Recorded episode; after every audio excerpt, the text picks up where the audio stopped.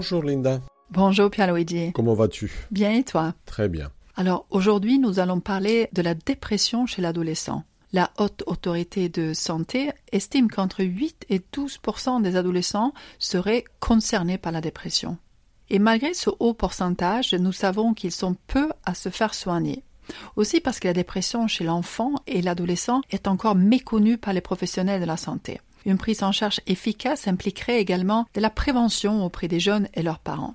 Pierre-Luigi, peux-tu nous expliquer euh, pourquoi il y a un retard de soins de la dépression chez les adolescents en France? De nombreux facteurs euh, peuvent l'expliquer, tels que le manque de temps chez le professionnel pour observer et identifier les symptômes de la dépression qui peuvent être peu visibles. Il y a aussi le manque d'informations et de connaissances, euh, la stigmatisation de ceux qui consultent un psychologue ou un psychiatre, et aussi pas d'accès aux soins.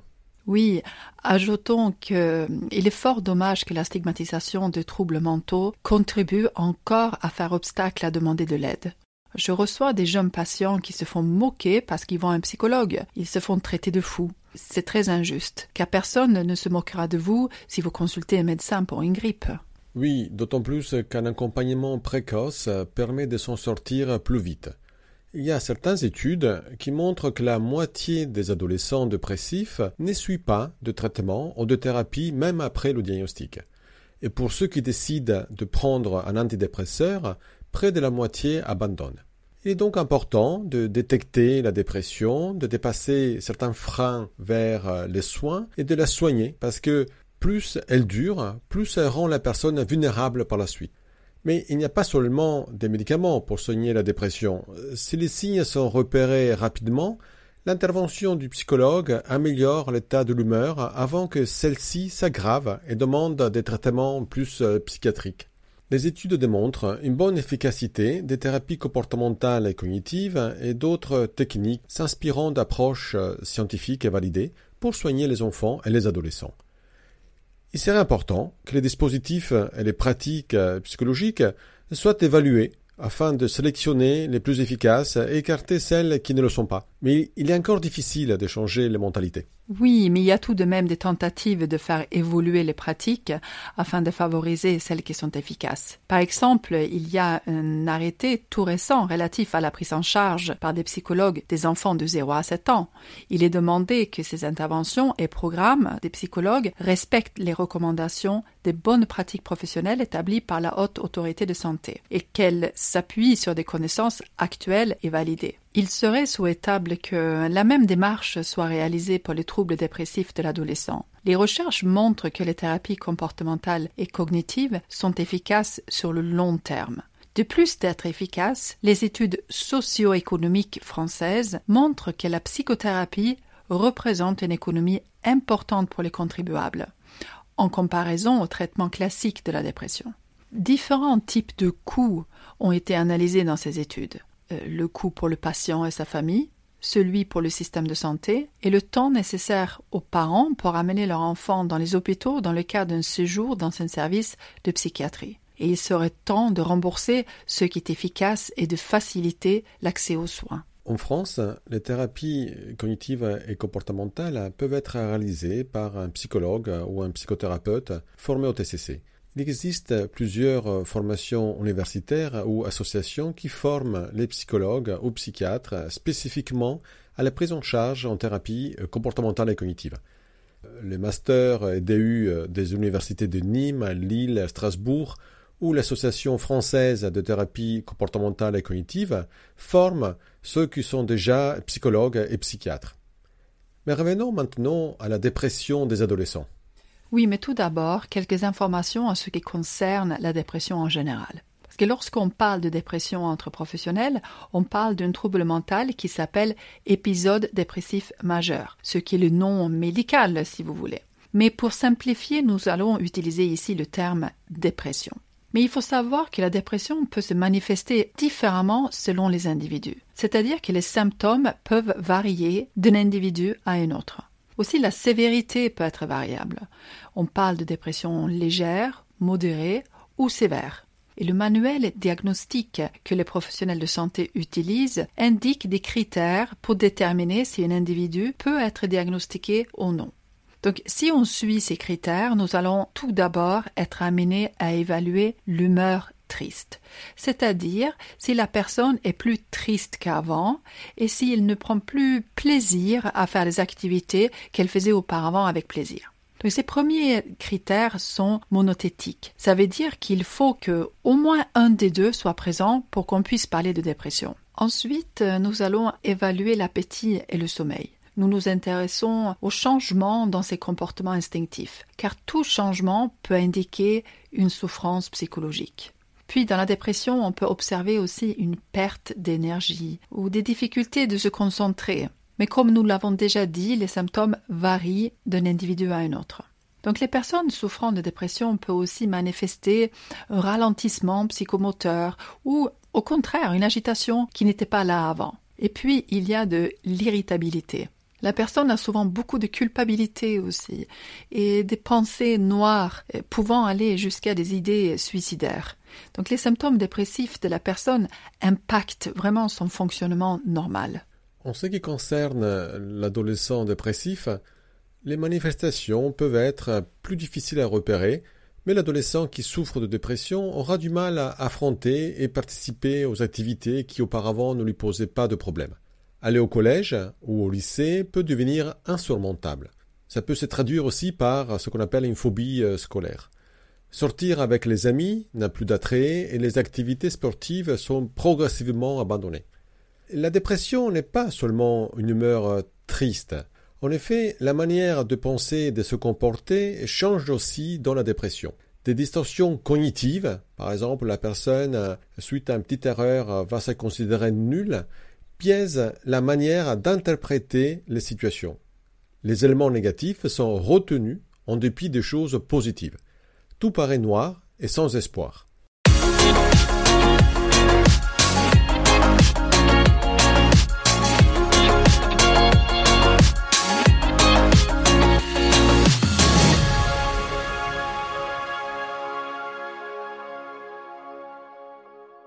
Les adolescents peuvent être euh, d'humeur instable et c'est assez fréquent à l'adolescence euh, des changements euh, d'humeur.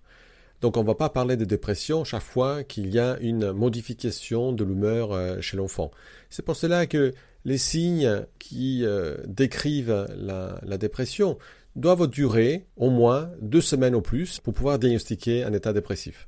Un autre critère qui peut être difficile à repérer chez les adolescents, c'est l'irritabilité.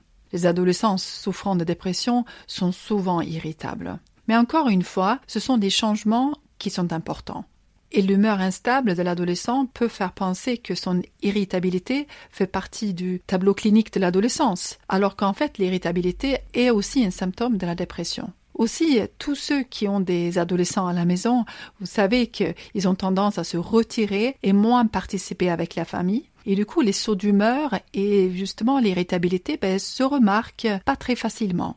Après, il y a euh, le manque de motivation qu'on peut retrouver et une fatigue inhabituelle devrait aussi interpeller. Oui, dormir beaucoup est un comportement relativement courant à l'adolescence, mais la léthargie, l'empêchant de sortir du lit dans la journée, est inquiétante.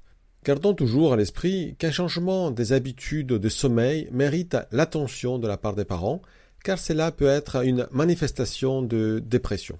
Et tout comme pour l'adulte, la prise de décision peut devenir très compliquée pour un ado dépressif. De plus, les occasions sont nombreuses pendant cette période où il doit prendre des décisions importantes aussi pour son avenir, notamment les matières à choisir pour le lycée et plus tard les études supérieures. S'il n'est pas en bonne santé psychologique, ces décisions peuvent être impactées. Ou ces décisions peuvent devenir extrêmement anxiogènes, plongeant l'adolescent dans une soi-disant paralysie décisionnelle. Après, on a l'ado qui commence à prendre du poids ou au contraire perdre des kilos. Donc d'ailleurs, nombreux sont les troubles psychologiques qui se manifestent aussi par un changement de l'appétit. Tout comme les adultes, les ados dépressifs se sentent euh, inadéquats, sentent qu'ils n'ont pas de valeur. On trouve beaucoup de culpabilité et honte aussi. Hein. Et certaines décrivent un sentiment de vide et de grande solitude. En effet, tout changement comportemental peut être un indicateur d'une difficulté sous-jacente. Par exemple, la performance scolaire ou sportive qui baisse sans explication particulière, ou l'adolescent qui s'aimait à prendre des risques tels que la conduite dangereuse ou la consommation de substances ou alcool. Un adolescent qui ne s'occupe plus de lui est inquiétant. L'adolescence est une période pendant laquelle l'acceptation est importante, et pour se faire accepter ou faire partie du groupe, on devient plus sensible à son apparence, ce qui est normal. Mais c'est le contraire qui est inquiétant. Oui, je rencontre aussi régulièrement des adolescents qui se plaignent de maux de ventre ou de maux de tête. Et ces plaintes somatiques sont à investiguer, car parfois l'anxiété et la dépression se manifestent par ces symptômes physiologiques. Pierluigi, est-ce qu'on pourrait expliquer maintenant ou évoquer les causes de la dépression chez les adolescents? Bah, les causes de la dépression sont les mêmes que chez l'adulte. Des prédispositions génétiques peuvent rendre une personne vulnérable à la dépression c'est-à-dire euh, les parents d'autres membres de la famille ont déjà eu des troubles de l'humeur. Attention, vulnérable ne veut pas dire qu'on va obligatoirement souffrir de dépression, mais il va falloir être plus attentif au changement de l'humeur. En effet, une personne vulnérable à la dépression aura plus de risques s'il vit un événement traumatique. Les événements qui peuvent euh, constituer des facteurs de risque sont le harcèlement, l'abus, l'abus physique ou psychologique, perdre un proche, vivre une relation malsaine ou bien une rupture sentimentale. Oui, je reçois régulièrement des adolescents qui ont été victimes de harcèlement et les répercussions sont souvent graves. L'adolescent, il n'avertit pas forcément les adultes et euh, ce phénomène peut durer pendant des années, des fois au pire. Donc il est progressivement amené à douter de plus en plus de lui. Euh, en fait, il se sent très différent du groupe, comme s'il était défectueux il perd toute confiance en lui et peut se renfermer sur lui-même. Mais comme tu disais, Pierluigi, aussi la rupture sentimentale peut être un, déclencheur d'un épisode dépressif. Il ne faut pas disqualifier ces événements qui peuvent avoir des impacts très importants. Chaque événement de vie négatif a euh, un potentiel stressant et euh, peut ainsi puiser dans les ressources psychologiques de la personne si celle-ci est vulnérable, ce qui est souvent le cas de l'adolescent, ben, euh, la personne peut développer une dépression. Même si les facteurs de risque sont similaires pour les adultes et les ados, nous devons néanmoins être particulièrement vigilants à un facteur qui a des impacts importants à l'adolescence. En effet, les, médias sociaux, les réseaux jouent un rôle important dans la vie de tous les ados de la société actuelle des enjeux de popularité ont de répercussions sur le bien-être des ados. Et nombreux sont les adultes qui balayent ce facteur assez rapidement en pensant qu'il puisse être ignoré. Le harcèlement sur les réseaux sociaux est loin d'être un phénomène rare. Puisque les réseaux sociaux sont omniprésents, il n'y a pas d'échappatoire. Tout le monde est confronté à ce type d'informations. Une rumeur peut être répandue en quelques minutes avec des conséquences très douloureuses. La détresse des adolescents qui en subissent est profonde et certains peuvent même penser à la mort comme la seule issue.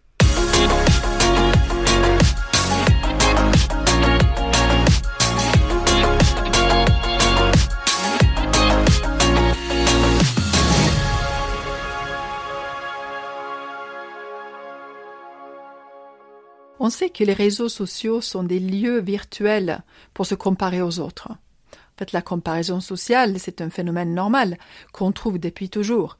Mais les réseaux sociaux exacerbent ce phénomène et, et crée aussi des environnements où la personne est automatiquement disqualifiée, puisque les photos qui sont publiées sont la plupart du temps filtrées et très améliorées. Donc il est donc normal que cela peut créer un sentiment d'échec, car la vraie vie n'est pas aussi jolie et excitante que celle qu'on voit affichée sur les photos dans le fil d'actualité de nos amis. Les comparaisons relatives aux aspects physiques et compétences peuvent induire des impressions qu'on n'est pas adéquate, qu'on n'a pas de valeur, ou même amener l'ado à penser que la vie est sans espoir. Donc il faut faire attention à l'utilisation des, applications telles que Instagram, TikTok ou Snapchat. Un adolescent dépressif aura tendance à y passer plus de temps sur le réseau et cela ne lui fait pas du bien à la longue. D'ailleurs, j'ai souvent des parents qui me demandent quelle position ils devraient prendre par rapport à l'utilisation des réseaux sociaux.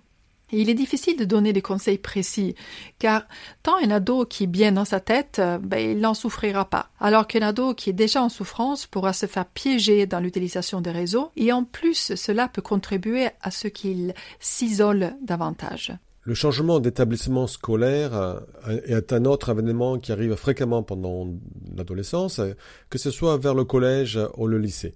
Et cela implique effectivement un stress supplémentaire dont il faut tenir compte. Les parents négligent souvent ce facteur, mais n'oublions pas que l'ado quitte parfois un milieu dans lequel il avait tous ses repères pour se retrouver dans un, nouvel environnement. Et les liens sociaux et les habitudes changent.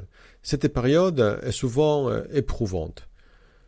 Voilà plusieurs facteurs qui sont donc à prendre en considération qui diffèrent de l'adulte. L'adolescence n'est pas une phase anodine. L'ado est en plein changement et en même temps, ces changements non voulus s'imposent à lui. Après, il y a le suicide des ados euh, qui est toujours un sujet d'inquiétude. En fait, j'ai envie de dire qu'il ne faut pas avoir peur d'en parler. Ce n'est pas le fait d'en parler qui donne des idées. Et, cela est vrai pour les parents ou, les soignants, les psychologues, ceux qui sont en contact avec l'adolescent. Même le jeune, l'ami qui s'inquiète pour un autre ami, il peut poser cette question-là.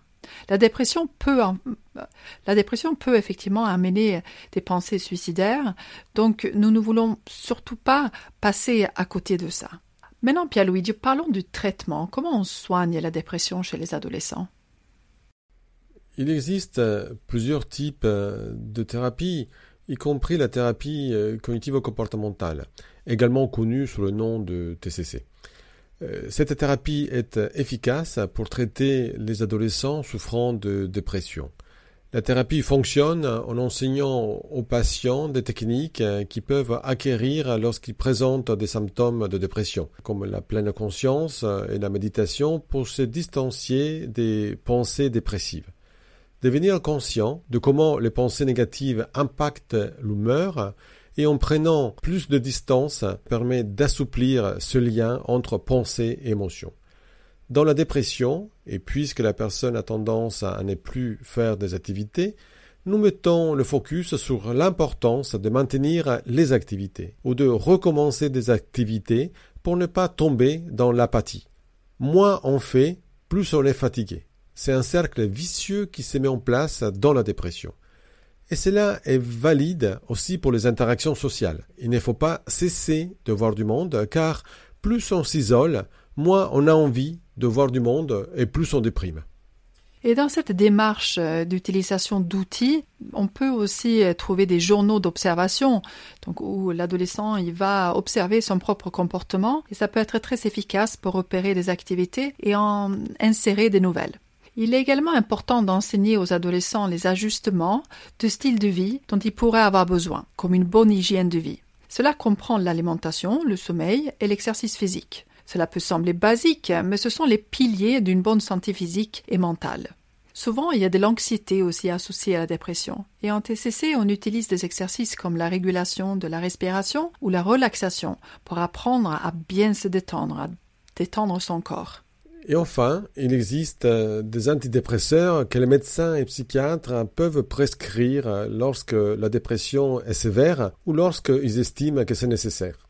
Bien que certaines personnes n'aiment pas l'idée de prendre des médicaments, cela peut être vraiment un traitement utile tout en travaillant également à travers des sciences avec un thérapeute pour apprendre des techniques et acquérir des outils.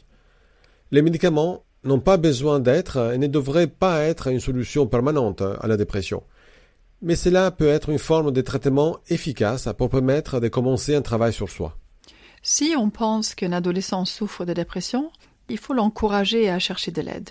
Un psychologue à qui il peut parler ou un médecin aussi, les thérapies en ligne sont efficaces, et cette solution plaît bien aux jeunes qui n'ont pas besoin de se déplacer, mais ils peuvent rester dans le confort de leur foyer tout en faisant une thérapie. Nous l'avons dit, l'adolescence est une période particulièrement à risque. Environ la moitié des problèmes de santé mentale rencontrés à l'âge adulte se déclarent pendant ou avant l'adolescence. Améliorer la résilience des jeunes, leur donner des capacités à faire face au stress de ces années, de leur vie, de gérer les réseaux sociaux, de gérer la tristesse, de gérer l'échec, de gérer la frustration, aide à réduire le risque des troubles mentaux.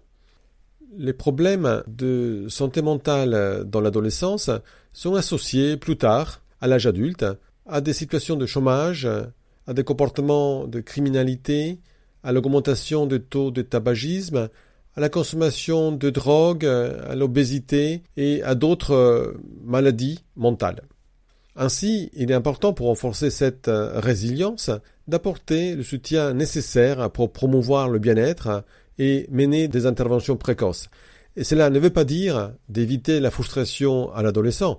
En tant que parent, éducateur, euh, il est important que l'adolescent sache gérer la frustration, sache gérer le stress, soit armé face aux difficultés de la vie. Oui, je pense que c'est très important d'apprendre à gérer les émotions négatives. Mais pour conclure cet épisode sur euh, la dépression chez l'adolescent, j'aimerais finir par cinq conseils pour les parents qui peut-être nous écoutent. Tout d'abord, soyez attentif à tout changement dans le comportement de votre ado. Après, proposez-lui de parler avec un psychologue ou un médecin s'il est en souffrance. Et n'ayez pas peur d'aborder des pensées noires. Ce n'est pas le fait d'en parler qui va augmenter le risque, au contraire. Et après, restez vigilant, sans être intrusif, à son alimentation et au sommeil, et recadrez avec souplesse ses habitudes pour qu'elles soient régulières. Puis, euh, Encouragez-le à faire de l'activité physique, c'est bon pour l'humeur. Les études nous le montrent clairement. Merci Linda pour ces conseils, je les kiffe profondément. Voilà, donc on arrive à la fin. Merci pour cet épisode, Pierluigi, et euh, merci à nos auditeurs. Et surtout, n'hésitez pas à nous contacter si vous avez des questions. Je mets également un lien dans le descriptif vers tous nos articles de blog qui sont relatifs à l'adolescence. Merci Linda et euh, à la semaine prochaine. Au revoir. Au revoir.